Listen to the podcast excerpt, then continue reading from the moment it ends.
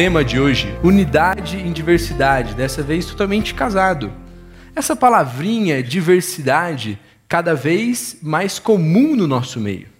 Nós vivemos cada vez mais uma pregação, e aqui nem estou falando da igreja, mas de uma forma contemporânea de mundo, é pedido isso.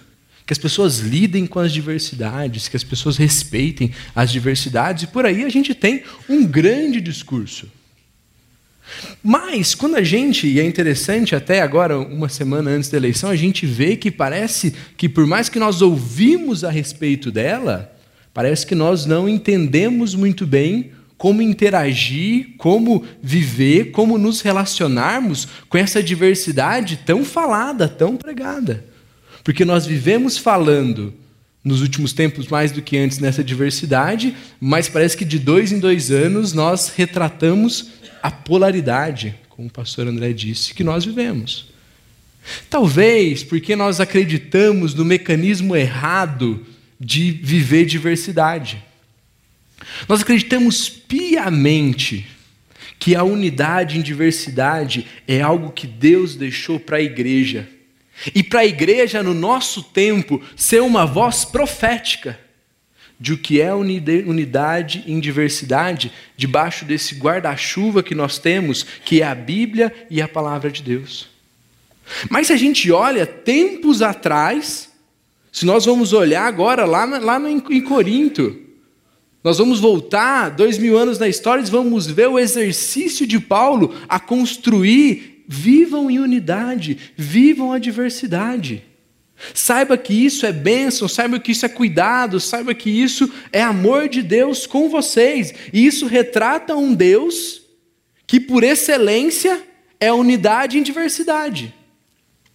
Mas parece que às vezes a gente se perde nisso, como sociedade, às vezes até como igreja, vivendo uma igualdade, para ser um, não muito ofensivo, um tanto quanto ignorante. Nós queremos que tudo seja igual o que beira uma ignorância.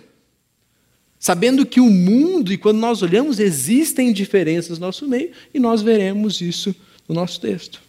E eu quero retratar aqui essa unidade e diversidade como o jardim vertical que a minha esposa Rayana pediu para a gente fazer em casa. Então, há pouco tempo atrás, a gente fez um jardim vertical ali, e é bonito, tem flores, ainda mais que a gente comprou pronto, então tá tudo bonito ainda, né? E aí, agora tem três semanas que eu começo a ver que tem alguns riscos. Algumas coisas minam a saúde desse jardim vertical que está tão bonito. Uma delas é a falta de água, então a gente tem coisas notórias ali que a gente vai vendo. Eu tenho um hortelã, não sei quem já tem hortelã. Hortelã é impressionante, a velocidade que ele murcha, você põe água, deu 15 minutos, ele volta, assim, sabe? É um negócio interessante. E eu ali comecei a gostar, comecei a cuidar dele, a gente tinha em casa, tinha que a Rai jogou fora agora, um restinho de limpa-vidro, que borrifava, né? E limpava a mesa, limpava tudo ali. E eu pensei, poxa, eu vou pegar esse limpa-vidro aqui, estava acabando já, vou tirar toda a química ali, né? Vou lavar tal, e vou usar isso para borrifar o nosso tão bonito jardim vertical. E aí borrifei, ficou bonito, né? Aquelas gotinhas de água em cima do nosso jardim vertical. Deu uns dois dias, a gente voltou Aí falou assim, nossa, estava tão bonito, né? Ele está crescendo agora, parece que as folhinhas estão começando a queimar. Tem a cebolinha e o, o, outro tempero lá que não resistiram tanto. E aí eu tive que olhar para ela e falar, então, Rai, eu tive uma ideia de borrifar aquilo e eu senti que foi um risco e estragou um pouco. Aí a gente teve que quase que limpar folha por folha para ver se o negócio ali volta, mas deu uma, uma desgastou um pouco o nosso jardim lá, estragou um pouco ele. Mas por que eu estou falando isso? Porque se esse jardim vertical eu tenho usado aqui como ilustração, como essa unidade em diversidade que, que a gente vai falar hoje, existem perigos que afetam a nossa unidade de diversidade. Seja ele a falta de alimento ou a falta de nutrientes, ou seja ele alguma coisa tão danosa como um resto de limpa-vidro que cai numa, numa, numa folha dessa. E é interessante também que não é só do nosso tempo. Quando a gente fala de individualismo, novas gerações individualistas e uma série de coisas, creio que desde que o ser humano, pós-queda, a tendência dele é extremamente individualista. Nós veremos um vídeo agora.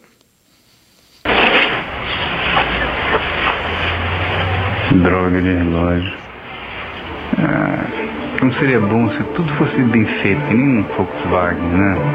As coisas iam ser menos frágeis, menos descartáveis, tudo ia durar muito mais. E, por exemplo, se eu quisesse, eu podia ter só um fogão, um celular, só um aparelho de som. As coisas iam ser feitas não só para seguir a última moda, para parecer que são modernas, elas iam ter que ser bonitas por muito tempo. Como as coisas iam durar mais, pessoas não iam precisar comprar tanto, iam gastar muito menos. As lojas iam vender menos e aí nunca ia ter fila. E as empresas não precisavam anunciar tanto. Ia ter menos comercial na televisão, menos anúncio nas revistas, menos propaganda invadindo a rua. As fábricas iam produzir menos e aí iam usar menos matéria-prima. Iam precisar de menos gente. E... Peraí, entendeu? Aí eu ia acabar ficando sem trabalho. Aí eu não ia poder comprar o meu Volkswagen. Pensando bem.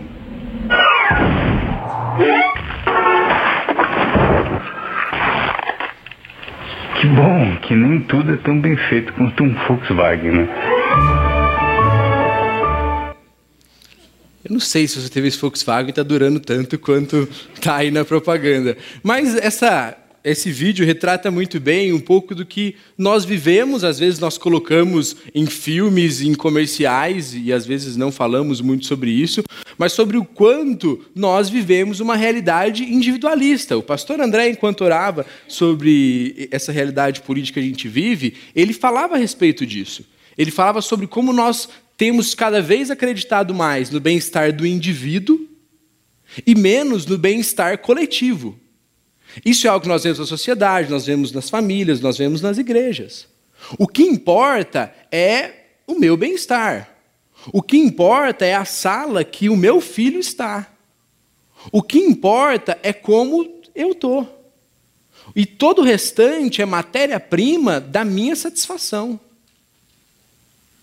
Hoje é cada vez mais comum as mudanças constantes de igreja, e não por falta de oportunidade de serviço, não por falta de relacionamentos, creio que também acontece, mas muitas vezes porque eu não me sinto, aquilo não estava me satisfazendo. Aquilo não fazia bem para mim, não pelos motivos corretos, mas porque eu, como indivíduo, não estava bem. E cada vez mais esse bem-estar do indivíduo. E quando nós olhamos, cantamos unidade em diversidade, quando nós vamos olhar para o texto de hoje, isso enche o nosso coração. Porque de fato existe um eco dentro do nosso coração, colocado por algo moral que Deus colocou dentro de nós, que clama por essa unidade em diversidade. O nosso coração deseja isso quando falamos desses relacionamentos sinceros, relacionamentos iguais, relacionamentos que não são destrutivos, aonde eu faço bem e a outra pessoa faz bem, isso enche o nosso coração. Mas quando nós nos deparamos com o grande perigo da nossa unidade em diversidade, que é uma vida que quer viver o individualismo, nós vamos ver um pouco do quão difícil é como foi desde o começo, como foi para Paulo em Corinto, como é hoje, uma vida que vive unidade em diversidade. Paulo escreve, você já pode ir abrindo a sua Bíblia ou ligando ela no texto de 1 Coríntios, capítulo 12, versículos de 12 a 27. Paulo, se a gente olha lá atrás, como eu já disse um pouco, dois mil anos atrás na história, você vê esse embate de Paulo com uma igreja que era conhecida por grandes acontecimentos. Então, era uma igreja com a questão de dons espirituais, de atuação de coisas extraordinárias, aconteciam muito forte na igreja de Corinto. E lógico, e é interessante como Paulo trabalha isso em diversas cartas. Quando nós vemos essas coisas acontecendo, nós remetemos isso à presença do Espírito ao espírito abundante. De fato, nós temos isso em Atos, nós temos isso acontecendo em diversos contextos no Novo Testamento e depois também na história. Mas é interessante que Paulo diversas vezes tira o foco do Espírito nessas atuações que nós encontramos e coloca nessa questão da unidade.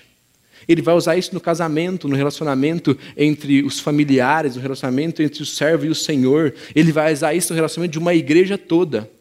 A demonstração do Espírito é demonstrada através da unidade em diversidade.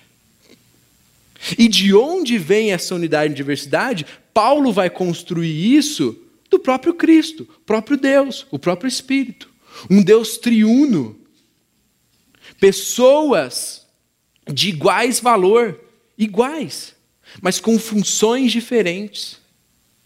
E ele usa desse exemplo para atravessar a história, alcançar a igreja de Corinto, sobre a necessidade dessa unidade em diversidade, e para continuar atravessando história, vidas, comunidades e nos alcançando hoje também.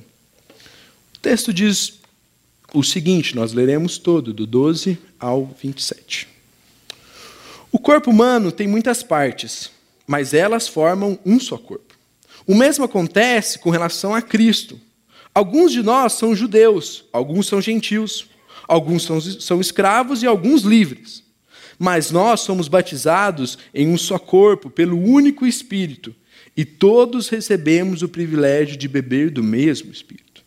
De fato, o corpo não é feito de uma só parte, mas de muitas partes diferentes. Se o pé diz, não sou parte do corpo porque não sou mão, acaso por isso deixará de ser parte do corpo? E se a orelha diz, não sou parte do corpo porque não sou olho, será que por isso deixa de ser parte do corpo? Se o corpo todo fosse olho, como vocês ouviriam? E se todo o corpo fosse orelha, como vocês sentiriam um cheiro de algo? Mas o nosso corpo tem muitas partes e Deus colocou cada uma delas onde Ele quis. O corpo deixaria de ser corpo se tivesse apenas, uma parte. Assim há muitas partes, mas um só corpo.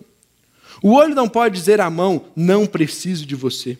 A cabeça não pode dizer aos pés, não preciso de vocês. Ao contrário, algumas partes do corpo que parecem mais fracas são as mais necessárias. E as partes que consideramos menos honrosas são as partes que tratamos com mais atenção. Assim protegemos cuidadosamente as partes que não, que não devem ser vistas, enquanto as mais honrosas precisam dessa, não precisam dessa atenção especial. Deus estruturou o corpo de maneira a conceder mais honra e cuidado às partes que recebem menos atenção. Isso faz que haja harmonia entre os membros, de modo que todos cuidem uns dos outros. Se uma parte sofre, todas as outras sofrem com ela. E se uma parte é honrada, todas as outras se alegram. Junto, todos vocês são corpo de Cristo e cada um é parte dele. Oremos. Senhor Deus, nós somos gratos pelo teu cuidado, somos gratos porque o Senhor tem nos ensinado o que é ser igreja, que essa igreja diante do nosso tempo, diante da nossa realidade, Pai. E o meu desejo é que o Senhor me use, que a tua palavra seja ministrada, que a tua palavra encoraje, que a tua palavra, Deus, mexa com os nossos corações e que nós possamos, Deus, compreender mais daquilo que o Senhor tem para nós, como comunidade e como indivíduos. É isso que nós pedimos em Cristo. Amém. Como o corpo pode ser unido apesar de toda essa diversidade? não implica em uniformidade na questão que são todos iguais. Não acaba com a nossa individualidade. Não significa, de novo, que seremos todos iguais. E se nós nos perguntássemos o que é mais importante, unidade ou diversidade? Nós veremos que Deus coloca tudo isso diante desse plano, diante do que Ele tem para nós como igreja, e esse é o nosso desafio de compreendermos hoje. O primeiro risco é o risco da desigualdade e, contrapartida, o benefício da unidade. Então, nós vamos caminhar nos três tópicos do texto, vendo o risco e o benefício. O primeiro risco é esse risco da desigualdade e o benefício da unidade.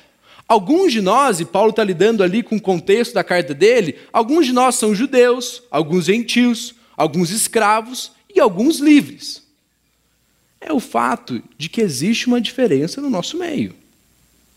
Por mais que você seja da mesma família e você olhar aqui para o lado agora, você vai ver que existe diferença no nosso meio. No nosso meio. Tem pessoas no nosso meio que são de outro país, como São Paulo retrata muito isso, pessoas de outros estados de um mesmo país tão grande quanto o nosso, pessoas criadas totalmente diferentes. Então Paulo está falando: olha, a nossa realidade como igreja é uma realidade onde as pessoas são diferentes. Elas saíram de lugares diferentes.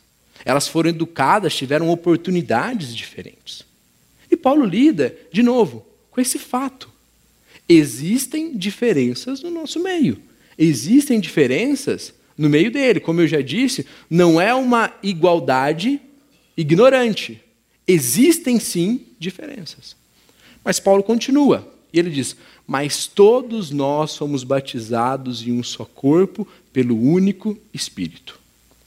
Se você recebeu uma mensagenzinha do pastor Wilson, que ele mandou ontem à noite, em algum momento ele falava dessa unidade em diversidade, ele falava algo que só pode acontecer por Deus. É algo que só acontece porque nós somos unidos no mesmo Espírito. É isso que nos une. O que nos une não é a nossa classe social, não é a nossa nação, não é a nossa cidade, não é o contexto de vida que nós temos. O que nos une é o mesmo Espírito. Nós estamos debaixo do mesmo alicerce. Esse alicerce do Espírito, onde todos nós fomos batizados, e isso produz a nossa unidade. É sobre ela que nós estamos. Por isso nós aprendemos e veremos no texto o que é perdão, o que é caminhar milhas o que é aceitar alguém que pensa diferente, porque a nossa base é o espírito. E por que esse risco da desigualdade? Porque nós amamos isso. Nós amamos rotular pessoas. Se você olha esse próprio texto, onde está falando claramente, todos nós somos batizados em um único Espírito, todos recebemos o privilégio de beber do mesmo Espírito. Existe uma linha teológica que vai falar que tem uma segunda bênção do Espírito que acontece em algum momento depois da sua conversão, e aonde já você já começa a ver de novo uma separação entre aqueles que são batizados no Espírito e aqueles que não são batizados no Espírito. Essa nossa tendência, até mesmo em linhas que estudam a respeito da teologia, de querer dividir. Se você olha a história da igreja, e isso aconteceu muito forte na história da igreja norte-americana, a divisão racial que ocorria em algumas igrejas. Igrejas onde as pessoas sentavam separados. Igrejas aonde não aceitava-se um negro como membro. Isso aconteceu, está aí na nossa história, para nos envergonhar. Igrejas que apoiavam missionários na África, mas não aceitavam negros que poderiam fazer parte da sua comunidade. Então nós temos uma tendência a essa exclusão, a essa desigualdade. A tratar diferente aquilo que diante do Espírito e diante de Deus não há mais diferença. Então aqui não é um lugar onde nós seremos tratados pelo nosso nível econômico, pelo nosso nível de conhecimento, pelo nosso nível de influência, pela nossa nacionalidade ou pelo nosso status, servo ou senhor. Aqui é um lugar onde nós somos batizados igualmente no Espírito, no ato da conversão, e juntos vivemos sobre esse alicerce. Então lute contra isso. Se você viu alguém que, de novo, nessas questões que eu disse que existem diferenças no nosso meio, de nacionalidade, de cor, de uma série de coisas, de sexo, busque, converse com essas pessoas, busque essa interação. Não tente rotular e dividir. Não tente rotular e se distanciar. Porque não é à toa que há um discurso tão forte com relação à diversidade, à aceitação, uma série de coisas. A igreja é um ambiente de acolhimento. A igreja é um ambiente que acolhe e capacita a transformação. Esse é o nosso um dos nossos papéis e missão como igreja. Enquanto Apolos, nós lidamos com a unidade e lutamos contra a desigualdade. E o texto vai continuar, e talvez um próximo risco e benefício que nós encontramos dentro da igreja é o risco do descontentamento. E verso esse benefício da diversidade. Se temos esse grande privilégio no Espírito termos sido feitos um, agora compreenderemos um pouco melhor o que é essa diversidade. Mas quando falamos com diversidade, também lidamos com descontentamento. Porque há muitas partes diferentes, mas também tem gente que vai falar: deixa de ser parte do corpo. Né? Não sou parte do corpo porque sou mão, acaso isso deixa de ser parte do corpo? Não sou parte do corpo porque não sou olho. Será que por isso deixa de ser parte do corpo? Essa nossa tendência, esse nosso coração lidando com esse inimigo da nossa unidade em diversidade, que é a comparação. E nós chegamos aqui e muitas vezes temos um desejo de comparar. Quem sou eu, quem é você, o que você faz, o que eu faço, por que eu não faço o que você faz, por que você não faz o que eu estou fazendo. De novo, buscando uma igualdade que não respeita a diversidade e que não respeita o que Deus tem feito. Porque é o próprio Deus que nessa ilustração do corpo, ele coloca cada um no seu lugar. E aqui talvez nós temos dois problemas. O primeiro problema é quem acha que é quase que alguém que assiste ao corpo e não faz parte dele. Então a gente vem e se sente assim, eu vejo como esse corpo funciona. Ah, esse corpo eu acho que está faltando alguma coisa nele, mas acho que não é comigo.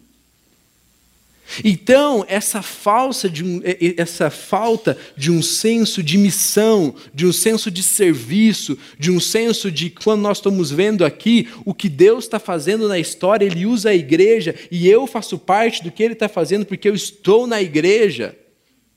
E eu sirvo, eu participo, eu faço parte. E o outro problema é, às vezes, um sentimento de que eu não estou muito satisfeito com o que eu sou. Essa questão que talvez já venha de outras áreas da vida, de outras formas de relacionamento que, que nós temos, e nós chegamos na igreja com esse mesmo sentimento. Eu me comparo e eu não quero ser isso. Eu não quero olhar para essa diversidade, eu quero viver uma igualdade que não representa o que Deus tem para a gente. E aí, Paulo vai construir a necessidade dessa diversidade. Se o corpo todo fosse olho, como vocês ouviriam? E se todo, todo o corpo fosse orelha, como vocês sentiriam o cheiro? Então, Paulo está mostrando: ah, existe algo belo no nosso meio.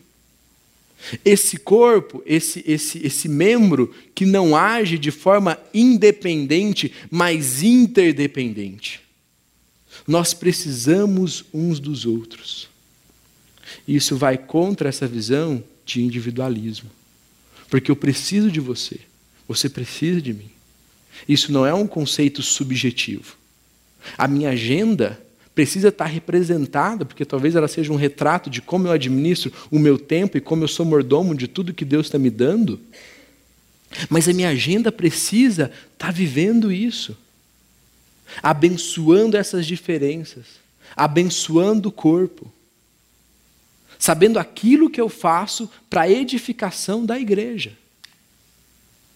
E essa satisfação do que eu sou em Cristo. E de novo, você tem alguns momentos que você, você olha na realidade de Atos, aonde o Espírito capacita alguns dons, que foi o tema dos versículos 11 a 12, 11, 1 a 11 que nós não lemos do capítulo 12, mas que alguns dons são dados conforme a necessidade do corpo. Porque ele não é para vanglória, ele é para edificação do todo. Então nós fazemos parte de um projeto coletivo, mas nós também temos as nossas individualidades. Algo que eu ganho de você, algo que eu preciso de você e você precisa de mim. E o texto continua. Deus colocou cada uma delas onde Ele quis. O corpo deixaria de ser corpo se tivesse apenas uma parte.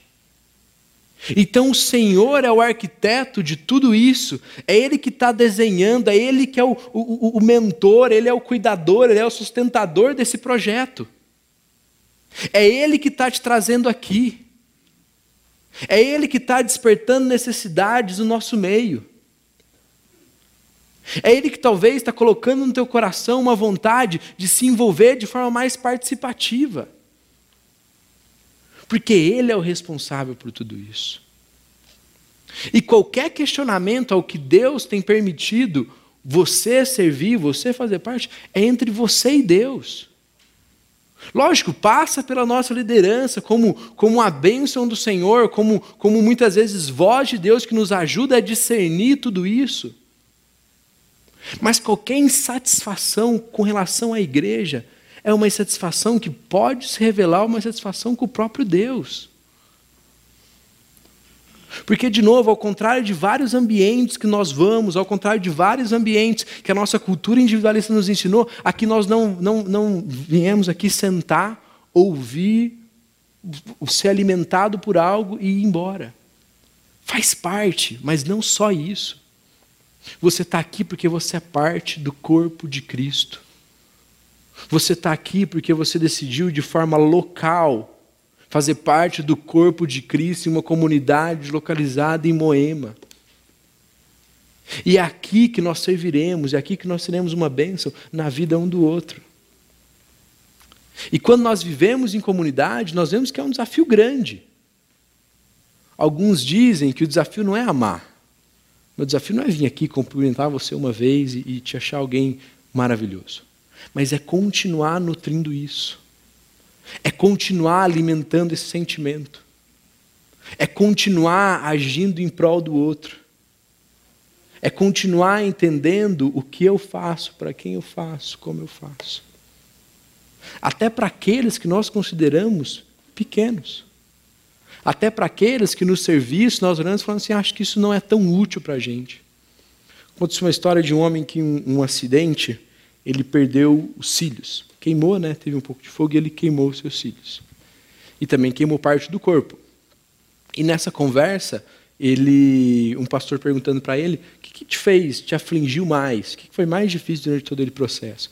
Ele falou assim, olha, quando eu vi que algumas coisas não eram tão graves e que minha, minha pele logo ia se recuperar, o que mais me afligiu era a ausência dos meus cílios. Porque eu não tinha uma proteção porque eu me sentia vulnerável a qualquer brisa, a qualquer outra coisa que acontecia. Eu me sentia vulnerável sem eles.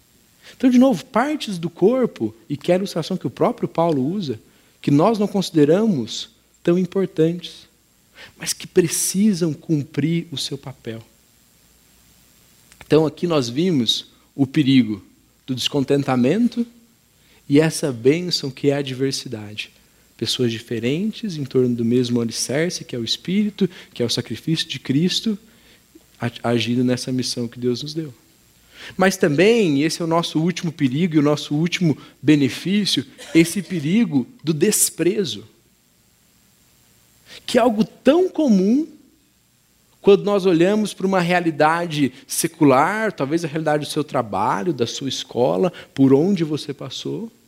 Essa realidade do desprezo, do nariz em pé, com você eu não me preocupo. E de outro lado, a bênção da mutualidade, a bênção da vida em comum, do que Paulo vai falar que a tua dor não é só a sua dor, mas é a dor do corpo. Então, num momento como esse, onde nós vemos pessoas da igreja sofrendo, passando por dificuldade, isso me incomoda porque é parte do meu corpo. E nós agimos em prol disso, porque eu acho que muitas vezes nós até entendemos o que é preocupação, mas às vezes pode ser uma preocupação subjetiva, que não ganha formas práticas, que não se torna uma visita, que não se torna um abraço, que não se torna um acolhimento, que não se torna uma disposição. Então não é um desprezo, mas é uma mutualidade. Não é uma oportunidade de pisar e passar por cima, mas é uma oportunidade de acolher. E se nós vemos parte do que a gente, no cenário eleitoral, a gente começa a ver muito mais forte na política, é uma necessidade que muitas pessoas, que vão colocar de diversas outras formas, mas uma grande necessidade de acolhimento, de ser ouvido, de ser abraçado, de saber que tem alguém que zela por ele. Então, voltando para o texto. O olho não pode dizer à mão, não preciso de você. E a cabeça não pode dizer aos pés: não preciso de você.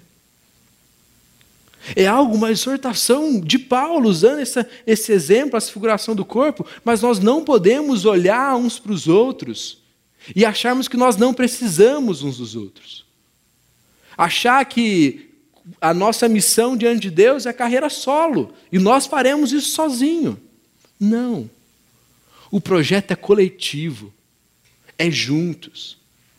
É respeitando talvez a velocidade de um irmão que vai com um pouquinho mais calma. É interessante que na casa Nossa Pátria, é, o Douglas, junto com o pastor Wilson, decidiram, junto com a liderança da igreja, não fazer isso sozinho, com nós como comunidade, né? mas que nós faríamos isso junto com a Convenção Batista, que já vinha fazendo um trabalho desse há mais tempo, e foi interessante, porque se nós tivéssemos feito sozinho, hoje talvez nós tivéssemos uma situação um tanto quanto difícil, porque nós ainda estamos num processo, ainda não conseguimos a liberação dessa casa para uso do que nós queremos. Tudo indica que nós conseguiremos. Mas o processo, ele foi um processo mais longo do que talvez nós imaginávamos. Mas nós estamos apoiados não é carreira solo, não é CB Moema sozinha, mas é nós fazendo parte do que Cristo está fazendo com outras pessoas, com humildade. De que nesse corpo, e aí saindo um pouco do corpo local, mas abrindo um pouco para esse corpo que nós conhecemos como universal de Cristo, tem pessoas envolvidas. E nós fazemos isso juntos. Então não olhe para ninguém e ache que você não precisa dele. Ou que ele é descartável. Ao contrário, Algumas partes do corpo que parecem mais fracas são as mais necessitadas. As partes que consideramos menos honrosas são as que tratamos com mais atenção. Sim, nós sabemos. Quando vivemos em igreja, quando vivemos em comunidade, tem pessoas que demandam mais atenção, pedem mais cuidado. Isso acontece na nossa casa. De novo, essas diferenças que existem no nosso meio. Mas esses não são motivos do nosso deboche, da nossa risada, do nosso desprezo, mas sim do nosso cuidado amável, dessa mutualidade. E por que nós fazemos isso? Não porque somos legais, bonzinhos, mas porque o mesmo Espírito nos uniu. E eu sei que quando eu acolho essa parte mais fraca, quando eu ajudo essa parte mais fraca, eu ajudo todo o corpo. E todo o corpo é a missão de Deus no mundo, é a agência de Deus na história, é a igreja. Então, essas partes que consideramos menos honrosas são as que tratamos com mais atenção.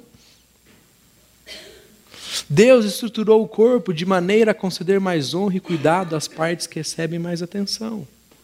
É a estrutura do próprio Deus cuidando do necessitado. E você vai ver isso depois, saindo desse texto, dessa linguagem que está se retratando do corpo, nas cartas, nas outras cartas. Quando Timóteo fala do cuidado da viúva, do cuidado dos órfãos, você vê isso sendo retratado no dia a dia, novamente. Não de maneira subjetiva, mas de maneira objetiva, prática. Esse cuidado com aqueles que nós olhamos e falamos assim: esse irmão vive uma fragilidade maior e necessita de uma atenção maior. Porque ele é outra parte. Eu não posso querer medir ele com base na minha história, nos meus talentos, nas minhas habilidades, aquilo que Deus tem permitido que eu faça. O texto continua, de novo, desprezo versus mutualidade. Isso faz com que haja harmonias entre os membros, de modo que todos cuidem uns dos outros. Gente, é mais do que a música unidade em diversidade. É mais do que o que a gente está ouvindo aqui. É a prática disso. É essa santa harmonia no nosso meio aonde nós nos sentimos cuidados, Eu me lembro que no começo do ano, quando eu fiz essa transição para assumir o pastoreio com os adolescentes, é, o Nomoto, presbítero da igreja, falou assim: Felipe, não se esqueça que o que de melhor a igreja faz, o que de melhor um pastor faz, é cuidar de pessoas. É cuidar de pessoas. Você vai fazer mil coisas, vai ser interessante, vai ser legal, vai ser atrativo, mas não se esqueça do pelo que nós existimos. É para cuidar de pessoas. E é isso que nos move. E é o Senhor nos dando liberdade para cuidar de pessoas. Por quê? Entre os membros, de modo que todos cuidem uns dos outros, isso faz com que haja essa harmonia. Para terminarmos, versículo 27, juntos todos vocês são corpo de Cristo e cada um é uma parte dele. Você, como indivíduo, dentro dessa unidade que tem diversidade, que luta contra o desprezo, que luta contra outras coisas que a gente viu no texto, nós vemos claramente você é parte desse corpo. Você é parte do problema, você é parte das soluções. Quando abrimos mais para o nosso país, para a nossa nação, nós, como comunidade, também somos parte disso. Todos vocês. Não sei de onde você veio, não sei se você já se converteu há 10, 15, 20, um, dois meses. Mas em Cristo, no mesmo Espírito, todos nós juntos fazemos parte do corpo de Cristo. Mais um videozinho.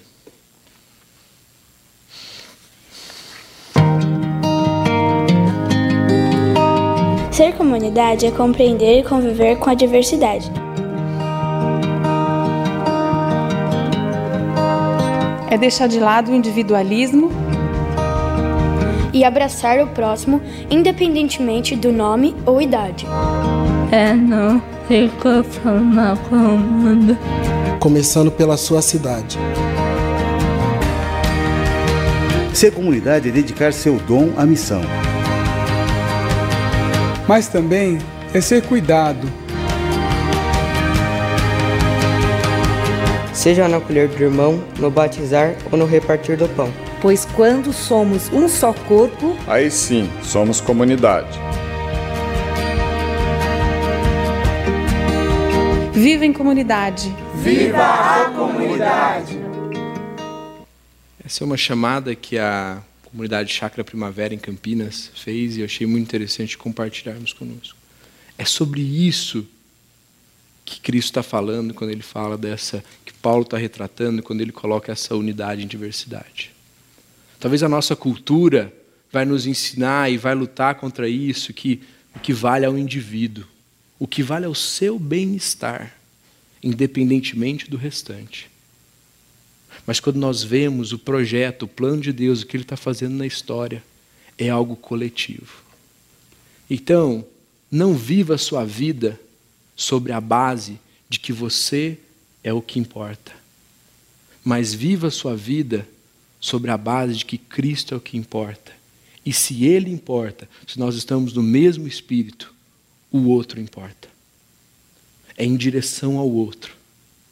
E de novo, perdoem-me a repetição, não de forma subjetiva, mas de forma objetiva, perdoando, pedindo perdão, separando parte do tempo da agenda para relacionamentos, para relacionamentos que nos aproximem de Cristo e uns dos outros, para cuidado.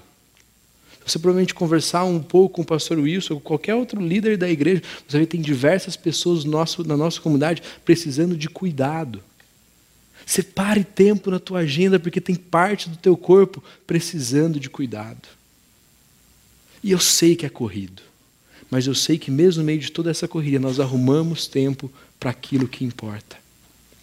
E o que o texto de Coríntios me, me ensinou é que o que importa é a comunidade, é um ao outro, lutando contra os riscos, contra aquilo que atrapalha, contra aquilo que é danoso ao nosso crescimento em unidade e em diversidade. Oremos. Senhor Deus, nós somos gratos porque tudo isso tem a ver com o Senhor. Isso não é um discurso político, Isso não é um discurso ideológico. Isso, Deus, tem a ver com o que o Senhor fez na história. Isso tem a ver com a tua palavra. Isso tem a ver com o que o Senhor deseja para a igreja dois mil anos atrás e que o Senhor continua desejando para a gente hoje, Pai. Então, Deus, nos use para isso, Pai. Nos ensine, Deus, a vivermos essa unidade em diversidade, atuando em missão, atuando de forma ousada e corajosa, Pai. Se conosco. A gente sabe que a nossa tendência é ao individualismo, mas que no Senhor nós possamos viver de forma prática essa unidade em diversidade. É o que nós pedimos e somos gratos em Cristo. Amém.